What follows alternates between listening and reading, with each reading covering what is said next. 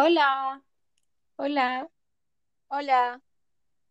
Hola, hola, hola. Bienvenidos, bienvenidas y bienvenides a este podcast llamado Neuroespacio.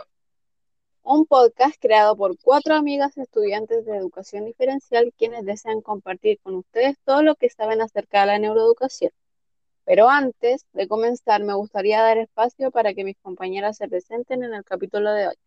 Hola, yo soy Vania Fernández. Soy Paz Hernández. Yo soy Nicole Césped. Y yo, Fernanda Mella. Y con esto le damos la bienvenida a Neuroespacio.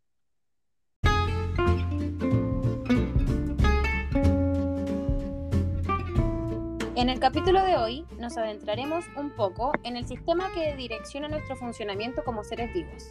Es decir, en aquel sistema que nos regula y tiene principal protagonismo en cómo nos desenvolvemos y desarrollamos con nuestro espacio. Así es, compañera. Para quien todavía no sabe de qué estamos hablando, le contamos que con este sistema es nuestro fiel compañero y es aquel que se encuentra en nuestro organismo, el famoso y conocidísimo sistema nervioso. Oye, y todos ustedes se preguntarán, ¿qué es el sistema nervioso?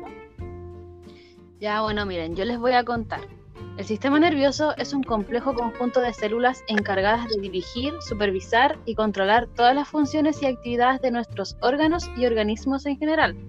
Gran parte de los seres vivos, así como los seres humanos, poseen sistemas nerviosos. Sin embargo, hay organismos que no lo poseen, como por ejemplo los protozoos y los poríferos. Eso mismo que dice la Nicole.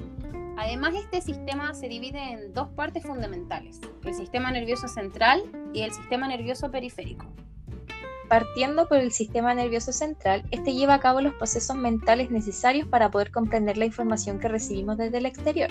Es el sistema encargado de transmitir ciertos impulsos hacia los nervios y los músculos, así dirige sus movimientos. Oigan, pero ¿qué tan importante es el sistema nervioso central? Bueno, mira, Vania, la importancia del sistema nervioso central está en la capacidad de controlar las funciones corporales, desarrollar conocimientos, aprendizajes, distinguir emociones y entre otros, especialmente desarrollados por el ser humano. Claro, esto quiere decir que el sistema nervioso central nos permite reconocernos como individuos, ser conscientes de quiénes somos, lo que hacemos y sentimos. Oye, pero también es importante decir que el sistema nervioso central está compuesto del encéfalo y la médula espinal. El primero está conformado por el cerebro. Es el órgano que controla las acciones voluntarias. Este se relaciona con el aprendizaje, la memoria y las emociones. El cerebelo es quien coordina los movimientos, los reflejos y nuestro equilibrio. Y el bulbo raquídeo que dirige las actividades de los organismos internos, como la respiración, los latidos del corazón y la temperatura corporal. Bueno, y la médula espinal está rodeada por las vértebras. Por supuesto, compañera, pero no se nos debe olvidar también el periférico. Tienes toda la razón, Nicole. También tenemos que conocer el sistema nervioso periférico, un término que hace referencia a las partes del sistema nervioso que están por fuera del sistema nervioso central. Esto quiere decir, se encuentran fuera del encéfalo y de la médula espinal. Se debe entender que el sistema nervioso periférico está compuesto por nervios y ganglios nerviosos y que se divide en dos. El primero, el sistema nervioso somático, que comprende tres tipos de nervios que son los nervios sensitivos, los nervios motores y los nervios mixtos. Y tenemos el segundo, que es el sistema nervioso vegetativo o autónomo, el cual incluye el sistema nervioso simpático y el sistema nervioso parasimpático. Es importante señalar que el sistema nervioso periférico está formado por nervios que conectan la cabeza, el rostro, los ojos, la nariz, los músculos y los oídos con el cerebro.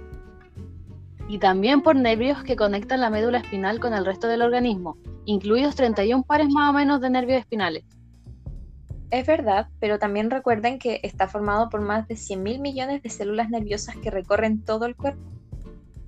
Oye, esta ha sido una información muy interesante y útil para poder saber más sobre el sistema nervioso. Pero ¿saben algo sobre las funciones que éste emplea sobre nuestro cuerpo? Claro que sí, adentrándonos un poquito más a lo que sería una función del sistema nervioso, es la de relacionar. Es decir, relacionar las funciones y los estímulos de las diferentes partes del cuerpo a través de este sistema, Así de esta forma va a ser posible que los seres humanos y otros animales logren coordinar sus movimientos o respuestas, tanto los conscientes como reflejos. Hay que destacar también que el sistema nervioso es uno de los sistemas más importantes y complejos del cuerpo humano. Sin duda alguna, y otras de sus grandes funciones es recibir y procesar la información que proviene tanto del interior del cuerpo humano como del entorno. Esto para poder regular el funcionamiento de los demás órganos y sistemas. Esta puede realizarse de una forma directa o ya sea en colaboración con el sistema endocrino, mediante la regulación de la liberación de distintas hormonas. Siguiendo con las funciones del sistema nervioso, podemos encontrar también otras tres que son básicas. La primera es la sensorial. Esta percibe los cambios o estímulos internos y externos con los receptores u órganos receptivos. Estos también incluyen una amplia gama de factores físicos, como por ejemplo la luz, la presión o la concentración de sustancias químicas ya disueltas. Por otro lado, la segunda función que tiene, que tiene es la integradora, que cumple con la información sensorial y toma las decisiones apropiadas. Se activa y modifica por la información que está almacenada y se recupera de la memoria.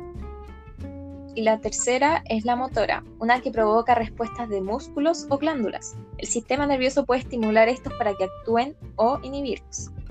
Oigan, ¿saben qué? Me gustó demasiado el capítulo de hoy. Podríamos juntarnos más seguido a conversar sobre estos temas que pueden ayudarnos a entender mucho más sobre cómo funcionan nuestros cuerpos. Sí, qué interesante cómo funciona el cuerpo humano. Podríamos decir entonces que el sistema nervioso cumple un papel importantísimo en el funcionamiento de nuestro cuerpo, ya que afecta a muchas áreas de la salud y el bienestar humano. Así es, en el fondo el sistema nervioso sería nuestro pilar de sobrevivencia. Es fundamental para vivir y crear nuestro comportamiento. Si lo pensamos bien, gracias a él logramos formar nuestra personalidad, nuestros intereses, nuestros gustos y muchas otras cosas más, que posteriormente nos van a servir como fortalezas o debilidades al momento de compartir con otras personas. Además que como seres humanos, algo que nos caracteriza es que somos seres racionales y emocionales, y en este sentido el sistema nervioso nos ayuda a regular nuestras emociones, sentimientos y además a almacenar nuestros pensamientos. Finalmente, gracias a él somos lo que somos. Oye, sí, qué genial. Bueno, yo creo que ya llegó el momento de despedirnos, ¿o no? Sí, ya se nos hizo tarde. Gracias a todos los que nos escucharon en el día de hoy. Pronto volveremos con otro capítulo más. Chao, cuídense. Chao. Chao.